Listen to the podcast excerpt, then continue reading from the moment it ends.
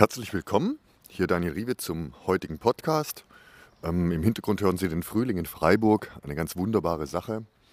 Ähm, mythologisch beginnt ja der Frühling schon am 1. Februar und das ist ganz klar auch in der Luft zu spüren. Und Freiburg ist ja tendenziell eh ein bisschen früher dran. Ähm, Im heutigen Podcast geht es ein bisschen um Stoizismus.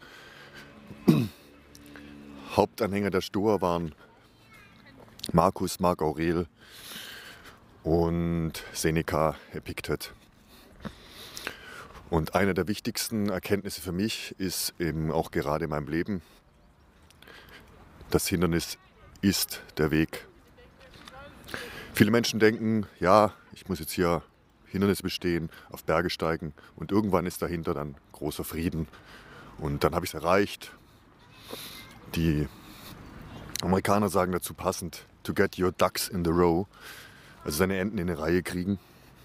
Und das als Ziel. Irgendwann hat man es dann geschafft und alles ist in Ordnung.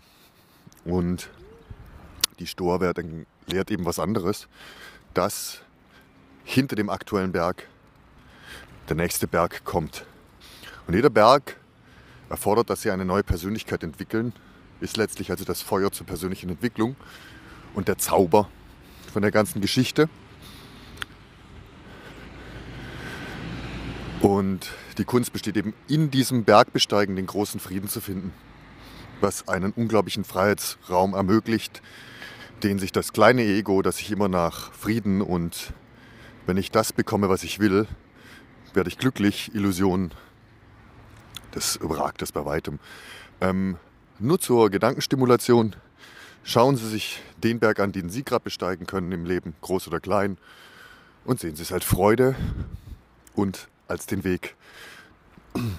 Ich wünsche Ihnen nur das Beste, Daniel Riewe hier und bis zum nächsten Mal.